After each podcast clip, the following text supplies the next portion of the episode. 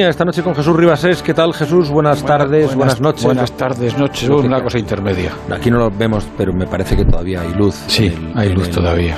En el exterior, en el cielo que seguramente está viendo, no sé si desde Murcia o desde donde, Natalia Hernández. Buenas noches, Natalia. ¿Qué tal? Muy buenas noches. Hay luz, hay luz, sí. Estoy viendo desde la ventana, pero no desde Murcia. bueno, pues con Ribasés y Natalia Hernández entramos en, en tiempo de reflexión, análisis y quién sabe si debate en unos instantes después de la compra y de escuchar, de ver cómo reparte cartas Ignacio Rodríguez Burgos con la mirada citricada de Belda. Dedicar tiempo a tus hijos es un valor seguro. Disfrutar de lo que te llena cotiza al alza. Si buscas lo mejor para tu dinero porque quieres lo mejor para ti, en Renault Bank encontrarás la solución de ahorro que necesitas. Porque la vida va de saber dónde invertir. Renault Bank, una marca comercial de RCI Banque. Renault. ¿Sabes que la diabetes y la salud bucal están estrechamente relacionadas? Si tienes diabetes, puedes acudir a una revisión gratuita del 9 de mayo al 3 de junio en cualquiera de las clínicas inscritas en la web saludoralidiabetes.es. Pide ya tu cita. Es una campaña del Consejo General de Dentistas y la Fundación Dental Española. ¡Vigor, gor, gor, gor, gor, gor, gor! Para el hombre, para el deseo sexual, para la testosterona, Energisil Vigor. Paco, no tenemos para pagar los gastos del restaurante. ¿Qué hacemos? Mira, al de la tienda de enfrente, sus abogados de legalitas le aconsejaron acogerse a la ley de segunda oportunidad para aplazar sus deudas. Pues les llamamos para ver qué opciones tenemos, ¿no? Sí. Además, se puede pagar mes a mes. Adelántate a los problemas, hazte ya de legalitas. Y ahora por ser oyente de Onda Cero, y solo si contratas en el 900 661 ahórrate un mes el primer año. Ya somos más de 350 municipios interesados en la campaña Municipios contra el Maltrato Tolerancia Cero. Pero queremos ser muchos más. Además, este año distinguiremos las mejores iniciativas municipales contra la violencia de género. Alcaldes, alcaldesas, concejales, registrad vuestros municipios y vuestras iniciativas contra la violencia de género en municipioscontraelmaltrato.com. A3 Media Televisión, la televisión de un gran país. Antena 3 Noticias y Fundación Mutua Madrileña. Contra el maltrato, tolerancia cero. La Brújula, la vida a partir de las 8 de la tarde. Juan Ramón Lucas. Mirada cítrica, Ignacio Rodríguez Burgos. A ver cuál es hoy. Buenas noches, Ignacio. Saludos, buenas noches. El dinero ciega los ojos y las voluntades desde que en la actual Turquía, en el siglo VII antes de nuestra era, el rey Argos inventó las primeras monedas de oro y plata. Hubo que esperar a los mongoles al emperador Kublai Khan para ver la extensión masiva de los billetes. En Europa, Suecia fue el primer país en adoptar el dinero de papel, en su caso con recibos firmados por el Banco de Estocolmo. Para las tarjetas de crédito hubo que esperar hasta 1914 cuando la Western Union comenzó a ofrecer líneas de crédito sin cargo a sus clientes.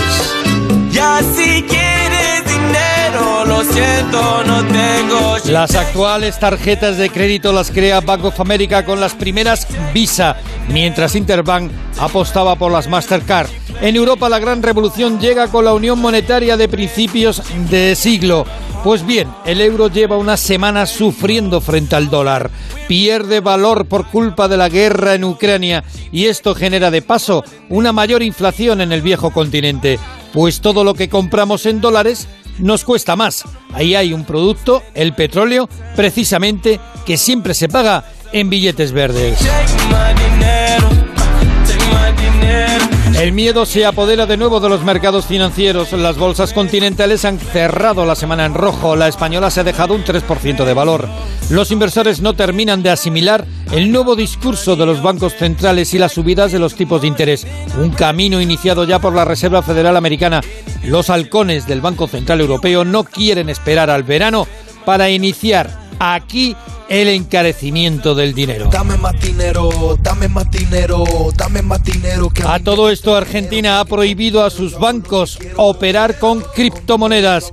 Y según diversas consultoras, Argentina es el décimo país del mundo con mayor utilización de las criptodivisas, una de las fórmulas utilizadas por los argentinos para esquivar la inflación. Te dijeron que el dinero no era bueno Entre medias, en Estados Unidos hay una fuerte creación de empleo, 428.000 nuevos puestos de trabajo. Y la tasa de paro estadounidense se queda en el 3,6%.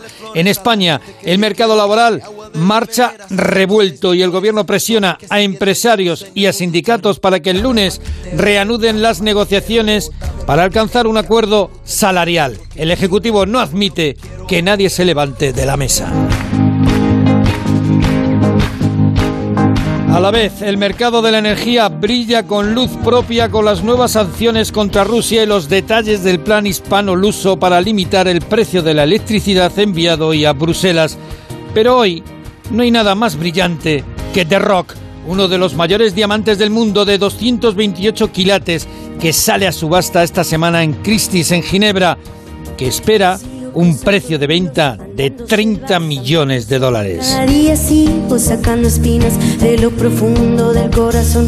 La noche sigo encendiendo sueños para limpiar con el humo sagrado cada recuerdo. Rock, el diamante de 30 millones de dólares. A partir de ahí mm, se puede construir una historia maravillosa, ¿verdad? Una novela de espías, un atraco, eh, en fin. eh, me gustan estas cosas que suenan como a leyenda, que suenan a ficción y que son la realidad de la vida misma. ¿Quién y por qué compra una piedra así? Es decir, imagino que alguien que tiene mucha pasta, desde luego, y para, para tenerla delante en su casa y admirarla o decir simplemente, la tengo yo. Pues yo creo que hay mucho de eso, este mo- de, de- de la, de la tengo yo, ¿no? Que eso, eso Sí, suele sí. ocurrir mucho entre los, entre los muy ricos que tienen dinero para comprarse eso, aunque yo pensaba que lo habías comprado tú. Sí, sí, está bien ello, estoy, estoy negociando. ¿Qué decías, Natalia?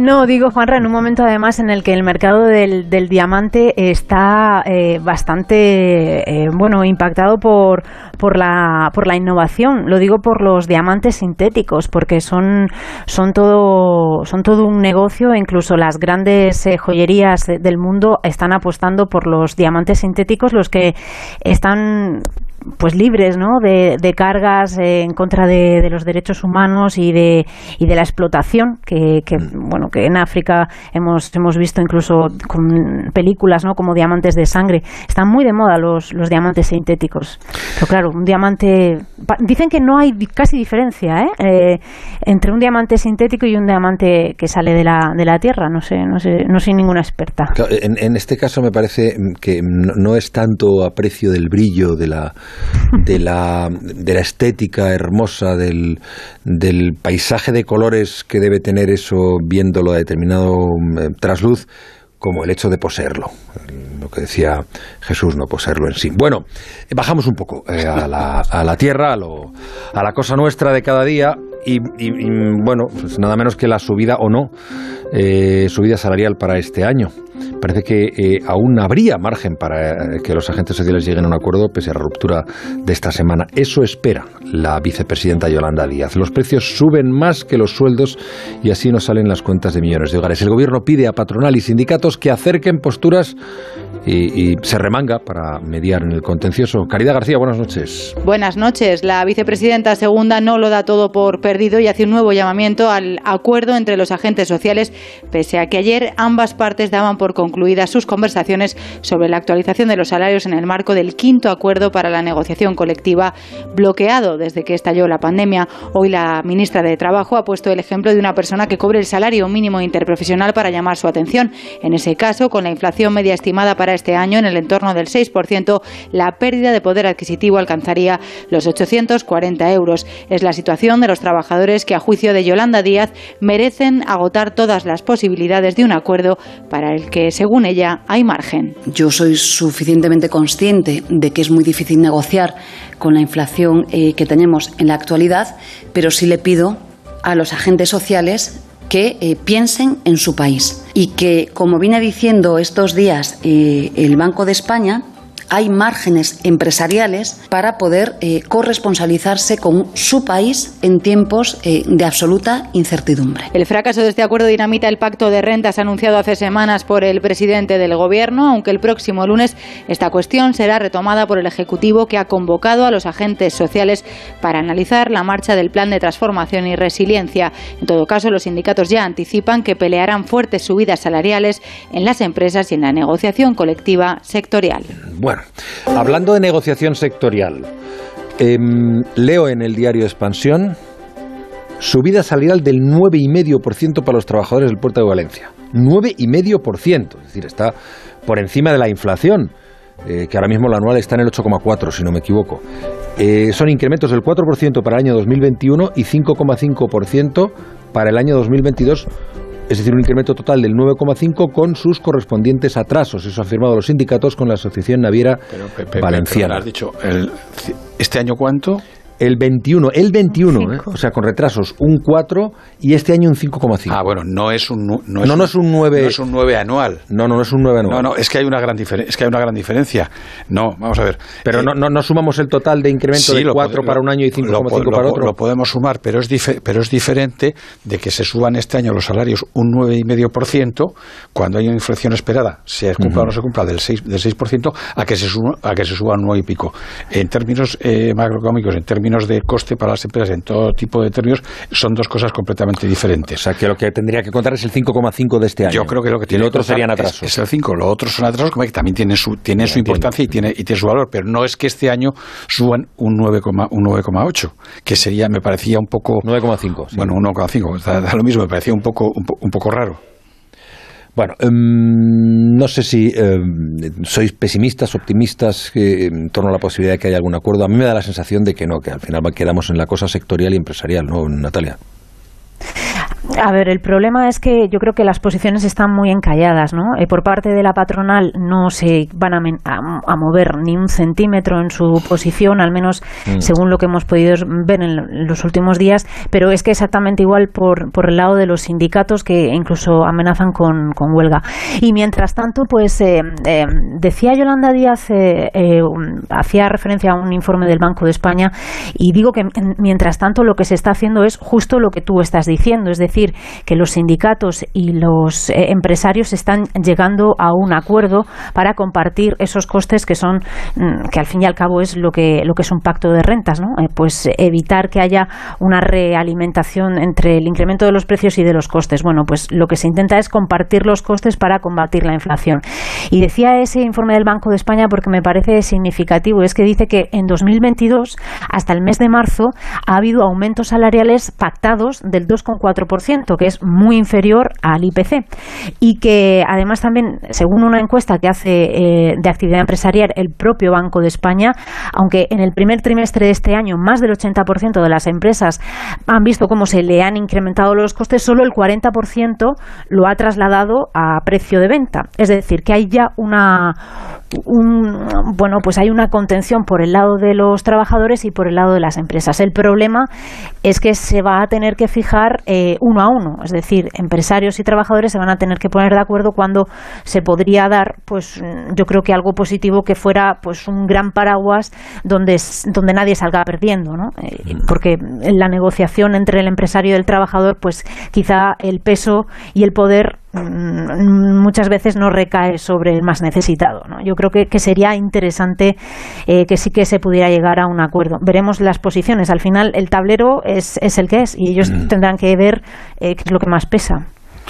Bueno, yo creo que, eh, vamos a ver, la historia de los últimos eh, 40 o casi 50 años de la economía española, entre otras cosas, eh, ha sido una historia basada en pactos entre empresarios y sindicatos. Se llamó primero el Acuerdo Nacional de Empleo, la N2, el, el pacto no sé qué, que, eh, que in- incluyeron pues eh, digamos renuncias por parte por, par- por parte de ambos tanto de sindicatos como, como empresarios y mm, tenemos que decir que, ra- que razonablemente con todas sus problemas y dificultades aquello funcionó bastante bien durante durante muchos años. De vez en cuando había alguna bronca eh, pues bueno estas cosas son son, son inevitables no pues como, como- cualquier familia como en cualquier amistad. Entonces mm, pero lo que estaba muy claro es que en aquel momento después de los años de la eh, pseudo hiperinflación española cuando llegamos al, al 26 y pico por ciento de media al 40 interanual en un julio pues había una conciencia de que aquello había que hacerlo entre todos hubo, hubo esas renuncias por ambas partes y yo lo que me gustaría o desearía es que ahora estuviéramos en la misma situación. Lo que pasa es que, como decía Natalia, veo que las posiciones por ambas partes están bastante encastilladas Mm. por distintos mo- por distintos motivos. O sea, por distintos motivos, cada uno unos más eh, defendibles que otros. Y entonces, o hay una cesión por, por ambas partes, o si no, la cosa irá por mal camino. Entonces se irá al tema sectorial y al tema incluso en algunos casos de convenios de empresa. Entonces habrá empresas que puedan hacer, que puedan ser más generosas, que habrá trabajadores que puedan conseguir más y ceder, y ceder, y ceder- o ceder un poco, un poco menos. Claro. Y, y- y- y- ya, y ya se verá. Porque además eh, tenemos que, que, yo sé que es muy difícil de aceptar por, por, por, por muchos trabajadores que no tienen unas, una- unos conocimientos económicos importantes, pero bueno, a todos y nosotros también for- somos, somos asalariados, nos encantaría que nos subieran muchi- muchísimo eh, los salarios, pero tenemos que ser conscientes que si eso pasa y, y y eso hace que se realimenten la subida de los precios, al final perdemos todos. Yo sé que es difícil de aceptar porque no es una cosa evidente, pero tenemos que ser conscientes y, hombre, y procurar entre todos salir adelante de este lío, que el lío inflacionario es uno de los más gordos a los que nos en- enfrentamos en muchos años. Bueno, Es que si me apuras. Sí, dale. No, pero. Que- es que si me apuras, esta es la gran, eh, no sé si reforma, pero sí el Sí, gran sí, pacto sí. al que debería llegar sindicatos y trabajadores, más allá de todos los anteriores eh, a los que ya han llegado. Yo creo que este es el pacto al que, al que tendrían que llegar y repartir esos costes de los que hablamos. ¿no? Se- Esto va a ser mm, importantísimo para el futuro de nuestro país. Fíjate que hasta estamos de acuerdo tú y yo, o sea, Bueno, pues en el aire la subida salarial os preguntaré ahora por otra incógnita. Eh, ¿Cuál- ¿Cuáles serán las condiciones al embargo del petróleo ruso? ¿Habrá exenciones en el veto para evitar el bloqueo de Hungría y Eslovaquia? ¿Será gradual?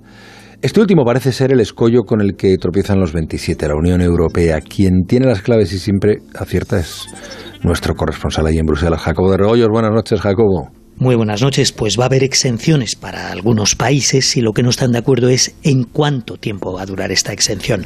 Las diferencias siguen ahí a pesar de que ha sido un largo viernes de negociaciones con varias reuniones. Dicen que por cuestiones más bien técnicas que políticas, aunque quien dice técnicas en realidad está ocultando que detrás lo que hay es razones económicas por parte de los socios más dependientes del petróleo ruso. Estamos pensando en Hungría, en Eslovaquia sobre todo, a quienes la Comisión ha ofrecido retrasar la aplicación de las sanciones un año hasta el 2023, pero ellos quieren más. Budapest hasta el 2024, Bratislava aún todavía más tiempo, pero no son los únicos países con problemas. Otros, como la República Checa, como Bulgaria, también piden exenciones temporales. Incluso Croacia ha solicitado otra exención muy particular para un tipo de petróleo que importa solo este país, el único de la Unión Europea de Rusia. La discusión es sobre la base de la propuesta de la Comisión Europea presentada este martes, en la que, como dijimos entonces, se habla de un periodo transitorio de seis meses en el caso del crudo y de ocho para productos refinados, propuesta que, sin pelos en la lengua, una vez más, esta mañana en la radio pública húngara, el primer ministro de este país, Víctor Orbán, ha descrito como una bomba atómica contra la economía de su país.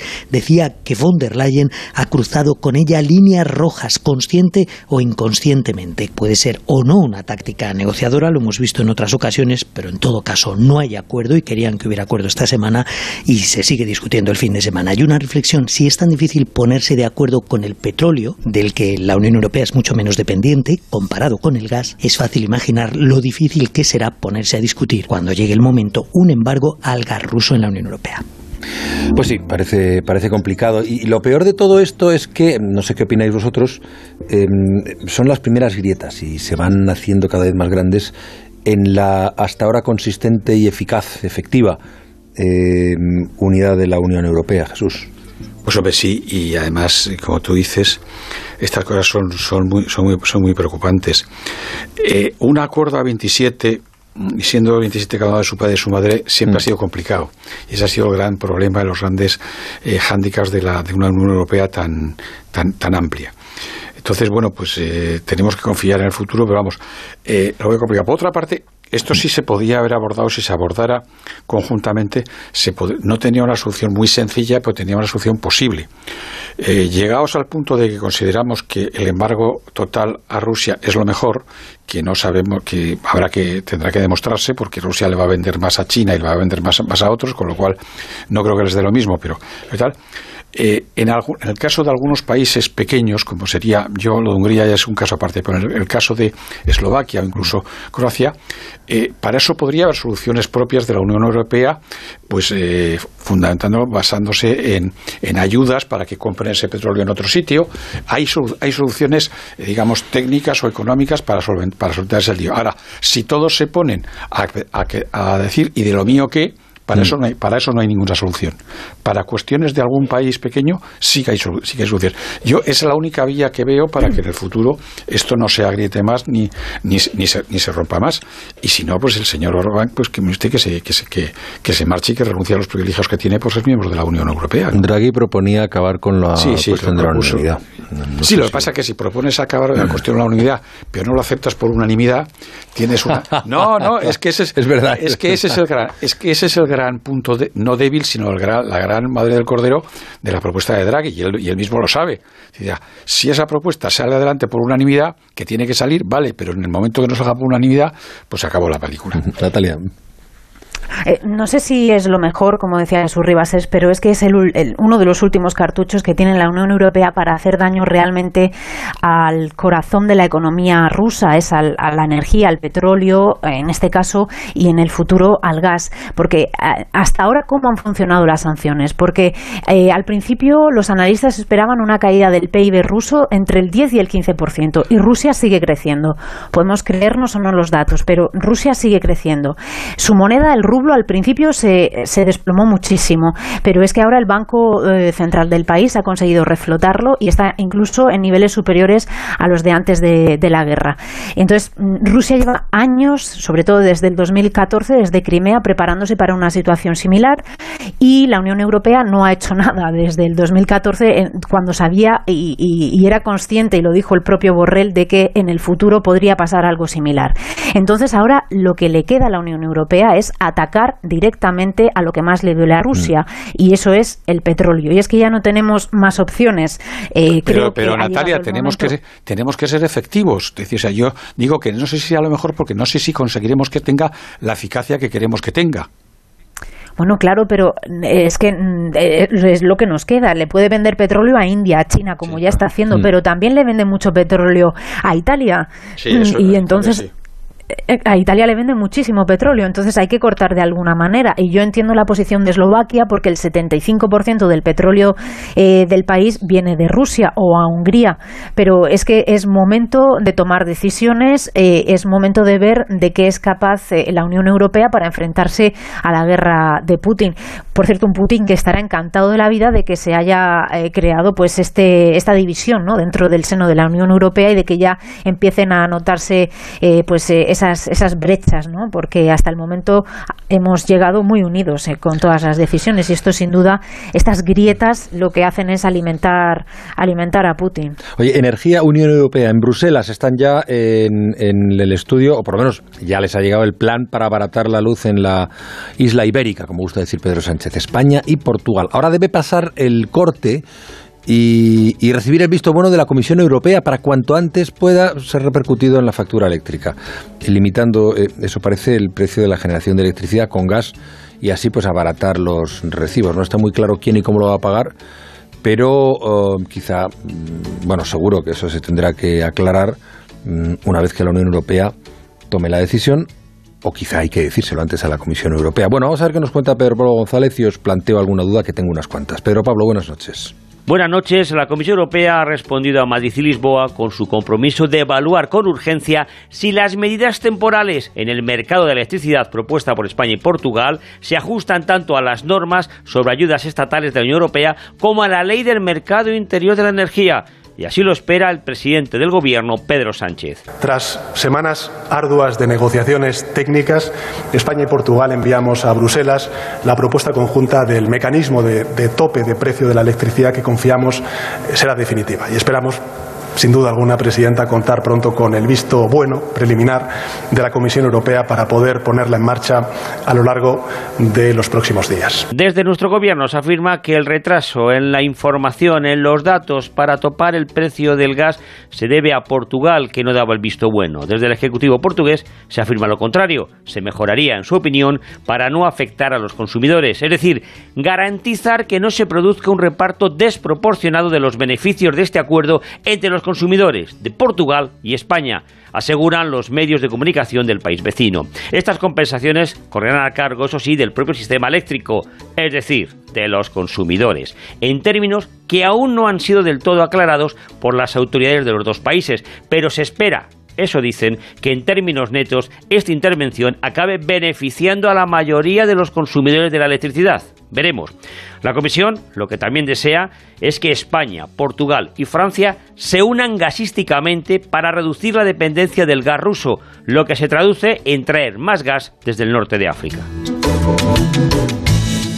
A ver, entonces todavía no está claro quién va a pagar la factura y cómo. Sí, eso está clarísimo, ya sabes tú lo que Señora. Señora.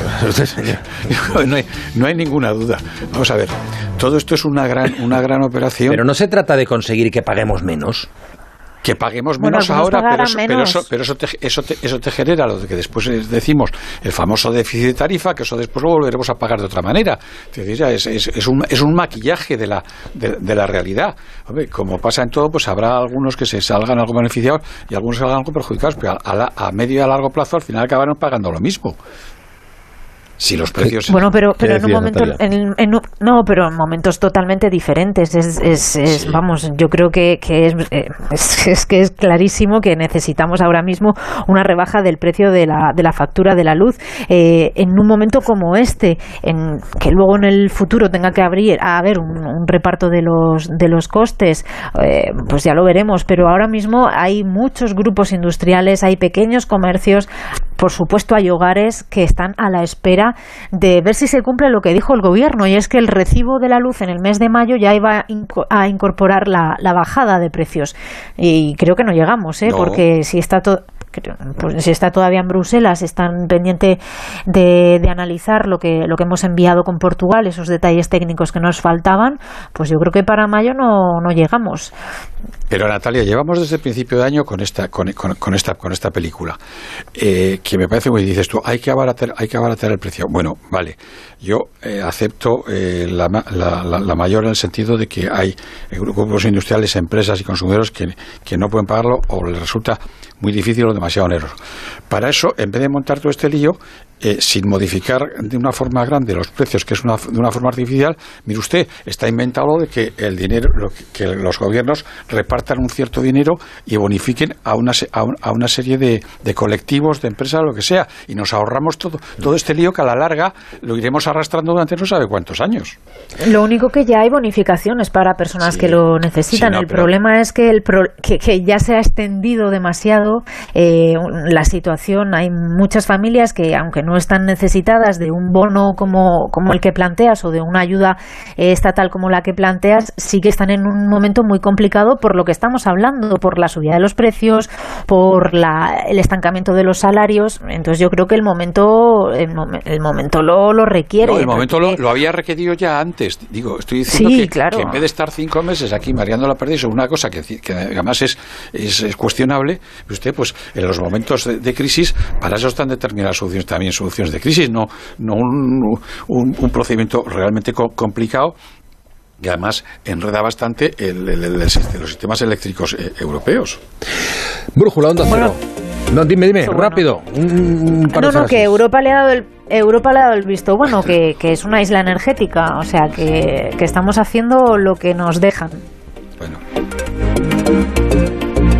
Decía Brújula, Onda Cero. Un poquito de compra y en un ratito nos explica cómo funciona. Bueno, ahora lo explicará ella, Ana Comellas, en su encuentro con los oyentes el viernes. Vamos. Sigue el rumbo de la brújula de Onda Cero con Juan Ramón Lucas.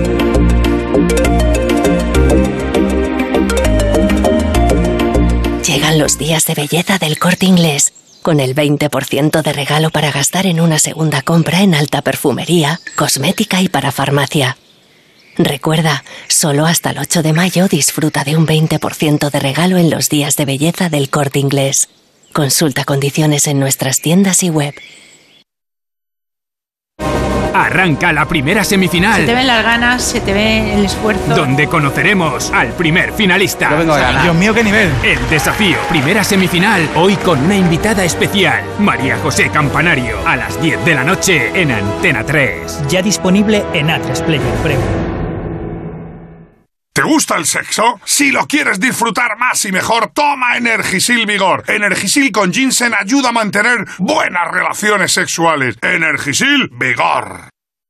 Como el perro y el gato. Carlos, ¿los gatos se enfadan o no? ¿Por qué los animales comen plantas? En la terraza han decidido hacer sus cacas. ¿Qué podemos Carlos hacer? Rodríguez resuelve todas tus dudas sobre tu mascota. Si hay conflicto, lo que no debes hacer es que estén juntos. no debemos de dar nunca ningún alimento que tenga proteína animal cruda. Que el perro se coma las cacas de un gato es desgraciadamente habitual. Como el perro y el gato. Sábados a las 3 de la tarde, domingos a las 2 y media y siempre que quieras en la app y en la web de Onda Cero. Patrocinado por Menforsan, los especialistas en cuidados, higiene y cosmética natural para las mascotas. Te mereces esta radio. Onda Cero, tu radio.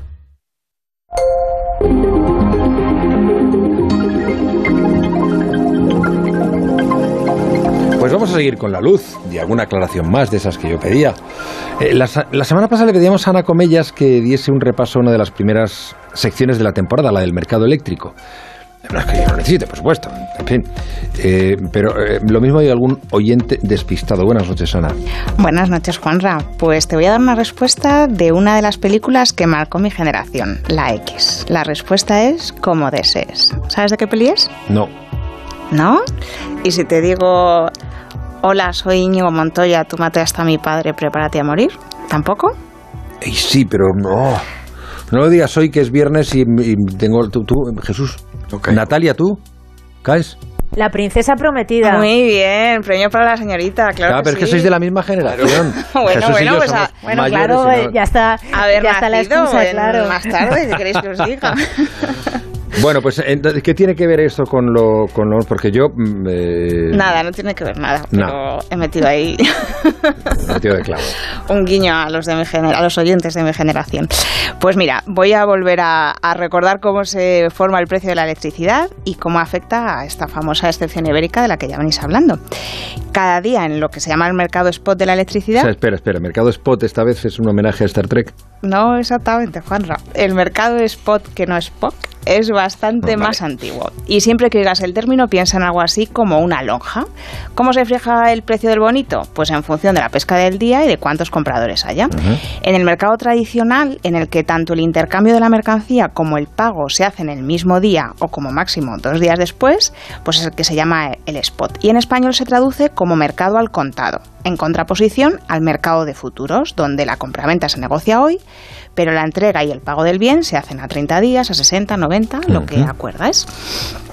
El mercado spot de electricidad es en el que se negocia la cantidad de energía que las empresas comercializadoras, las que nos venden a los hogares y las empresas, compran a las empresas que generan la electricidad a cambio de un precio y lo negocian de hoy para mañana. Claro, es la famosa fijación marginalista de precios. Exactamente, Juanra. Cada empresa generadora de electricidad acude a esa lonja, que en este caso se llama OMIE, el operador del mercado ibérico de energía, y ofrece la electricidad que puede generar a un precio en función de sus costes. Si soy una generadora nuclear, como una vez iniciada la fisión no la puedo parar y genero sí o sí, pues mm, voy a tener el mismo coste y ofrezco la electricidad muy barata. Eh, los peces se meten solos en el barco de pesca. Pues sí, algo así. Si soy una generadora renovable, como una central fotovoltaica o una eólica, me pasa más o menos lo mismo. Cada vez que saco el barco, me vienen los peces. Pero no siempre que quiero puedo sa- salir a faenar. Que se genere energía renovable va a depender de que haya sol o viento. Y en esta circunstancia también ofrezco al mercado la, la- la energía muy barata, pero solo si la tengo. Ya, y, y si soy una central eléctrica que utilizo combustibles para producir gas o carbón, por ejemplo, Pues ahí los peces no vienen solos. Tienes que comprar un cebo para pescar. Y dependiendo del precio de ese cebo, del precio del gas o del combustible que sea, así te costará a ti pescar y así ofrecerás tú un precio al mercado. ¿Y cómo funciona la fijación del precio final de la electricidad en España y en toda Europa? Las empresas comercializadoras van a ir comprando electricidad. Primero a las generadoras más baratas y según se va acabando la electricidad que generan estas, pues comprando a las siguientes más caras y así sucesivamente hasta que se cubra toda la demanda esperada de electricidad de ese país para el día siguiente. El precio al que se negocia el último megavatio hora que se contrata es el que fija el precio de toda la electricidad del día. Entiendo que si un país es capaz de cubrir toda su demanda de electricidad solo con nuclear y renovables, el precio será muy barato. Y eso es justo lo que ocurrió hace un mes, prácticamente, el 8 de abril, que brilló el sol y sopló el viento tanto que a mitad del día el precio de la luz estuvo en 7 euros Mm. el megavatio hora. Mañana, 7 de mayo, a la misma hora, se pagarán 148 euros el megavatio hora. La diferencia es que hace un mes no necesitábamos tirar de gas y mañana sí. España y Portugal reciben una parte muy pequeña del gas que se consume a través de tubos, de los gasoductos, que es la forma más barata de transportar el gas. Es el gas que viene de, de Argelia, que habéis dicho antes. El resto lo importamos licuado, por mar de hasta 10 países diferentes y lo gasificamos aquí. El proceso es más caro, pero en la situación actual, por ejemplo, pues no nos hace depender del suministro ruso como el resto de Europa. Pero ojo, que esto no hace que nosotros compremos el gas más barato que el resto de Europa. El precio del gas también se fija en un mercado spot y si hay escasez de gas, el precio sube para todo el mundo. Por otra parte, nosotros los portugueses somos de los países de Europa con más producción renovable, así que consumimos menos gas que otros. Y por eso es más sangrante que paguemos la electricidad tan cara cuando el 70 u 80% de lo que generamos es muchísimo más barato. Acá, y ahí es, viene, eh, ahí es donde viene la excepción ibérica. Conseguimos que el precio medio del gas se sitúe en 50 euros por megavatio hora. ¿Cómo afecta eso al precio de la electricidad? Pues imagina que el precio del gas un día en concreto es de 200 euros. Ese es el precio al que lo compra la generadora de, electricidad. Luego tiene que quemar ese gas para generar electricidad y eso le cuesta, yo qué sé, 60 euros el megavatio hora. Si ese día el último megavatio hora que se compra en el mercado eléctrico se genera con gas, el precio que se pagaría en el mercado serían 260 euros. Si en cambio sea cual sea el precio del gas, fijamos para la producción eléctrica un precio de 50 euros el megavatio hora, añadiéndole ese coste de 60, el precio final de la electricidad va a ser de 110 euros el megavatio hora. O sea, menos de la mitad en este ejemplo. O sea, toda una diferencia y, y con mucho impacto en la economía porque conseguiremos que baje el precio de producir el resto de bienes y con ello la inflación. ¿Y el precio de la factura del gas también bajaría? No. Ese precio solo se utiliza para calcular el precio de la electricidad en España y Portugal. La electricidad que exportemos a Francia va a coger el precio real del gas. Y los compradores de gas como tal, los hogares y las propias empresas generadoras van a pagar su precio real, esos 200 euros que estamos suponiendo. La idea es intervenir el mercado lo menos posible para no generar problemas de competencia con el resto de países. Bueno, alguno se va a generar porque a las empresas españolas les va a costar menos producir. Pero volviendo a la electricidad, si yo soy una central de ciclo combinado, pago el gas a 200 euros, como me cuesta transformarlo 60, pues lo vendería a 260, pero me pagan solo 110 euros, así que pierdo 90 en cada megavatio que venda. Pues ahí viene la controversia, Juanra. Las eléctricas cifran en unos 6.000 millones de euros la pérdida estimada durante todo el año que la medida esté en vigor. Y ese coste, lo estabais hablando ahora hace un momento, que en primera instancia van a asumir las generadoras, antes o después se va a acabar repercutiendo Ajá, al consumidor. El gobierno cree, como decíais, en cualquier caso, que la bajada del precio de la luz va a compensar este sobrecoste futuro. La excepción es una especie de, bueno, de parche, lo decíamos antes, que nos hace el apaño para este año por lo menos, pero lo suyo sería eh, no hacer tanta gala ibérica y que se plantee una nueva forma de fijar los precios en toda Europa. Pues te esperaré para que nos cuentes cómo funciona Ana Comellas y mientras tanto pues los oyentes pueden escucharte en el podcast y así funciona esto. ¿sí? Muy bien, y a ti también, ¿eh? Buenas, buenas noches, hasta la próxima. Buenas noches, feliz fin de semana a todos.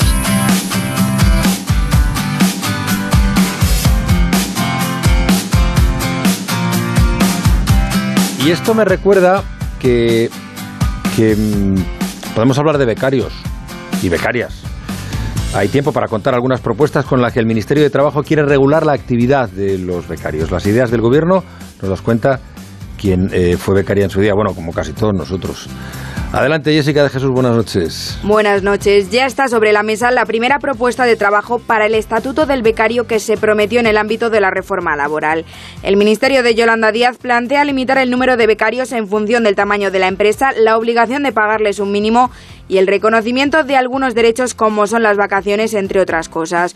Un planteamiento al que Comisiones Obreras añade varios puntos ya que considera que es insuficiente. Adrián Junyen Martínez es el responsable del área de juventud. Combatir el fraude, compensar los gastos derivados de las prácticas no laborales, un catálogo de derechos y, por último, asegurar el carácter formativo de las prácticas no laborales. Comisiones Obreras seguirá peleando para que las prácticas no laborales no eh, precaricen a la juventud y no alarguen el proceso de incorporación al mundo laboral este. Desde el sindicato proponen que el sueldo mínimo sea 289,51 euros mensuales, es decir, el 50% del indicador público de renta de efectos múltiples en el momento que entre en vigor el estatuto. Otros, como UGT, no han querido por ahora meterse en cifras, pero han valorado la propuesta del gobierno muy positivamente. En estos momentos se estima que hay alrededor de medio millón de personas en prácticas en nuestro país y según el último barómetro de la Unión Europea, el 73% de las prácticas no laborables se realizan en fraude. Esto es, no se cumple con la parte formativa. José Canseco es profesor de EAE Business School. El problema de fondo que hay es que existen en la actualidad pues, muchos llamados falsos becarios, ¿no? que en realidad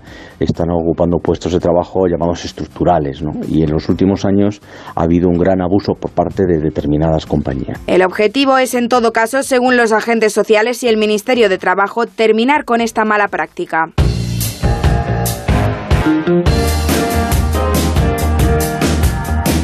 Ah, bueno, pues habéis sido becarios, ¿no? Alguna vez, como yo, como alguna vez, sí. Pues claro. Hace mucho Pues tiempo. claro Pero sí, hace, hace- pero- hace tiempo era lo que hablan de otra manera. Sí, sí, sí es verdad.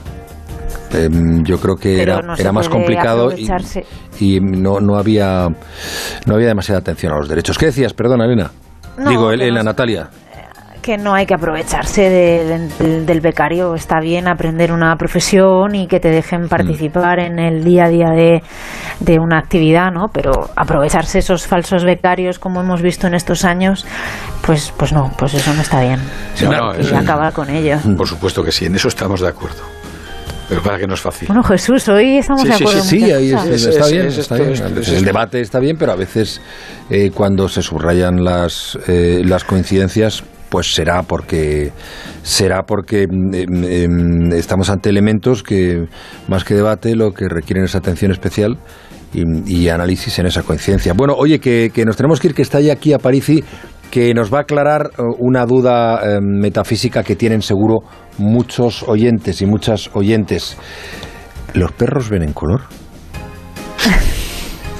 Natalia Jesús Hernández de Ribas, gracias. Muy buenas noches, buen fin de Buenas semana. noches, Juanra. Buenas noches, os escuchamos.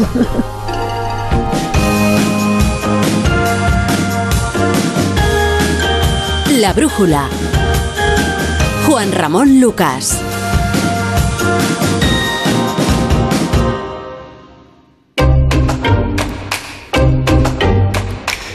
Si tiene una empresa tiene que escuchar esto.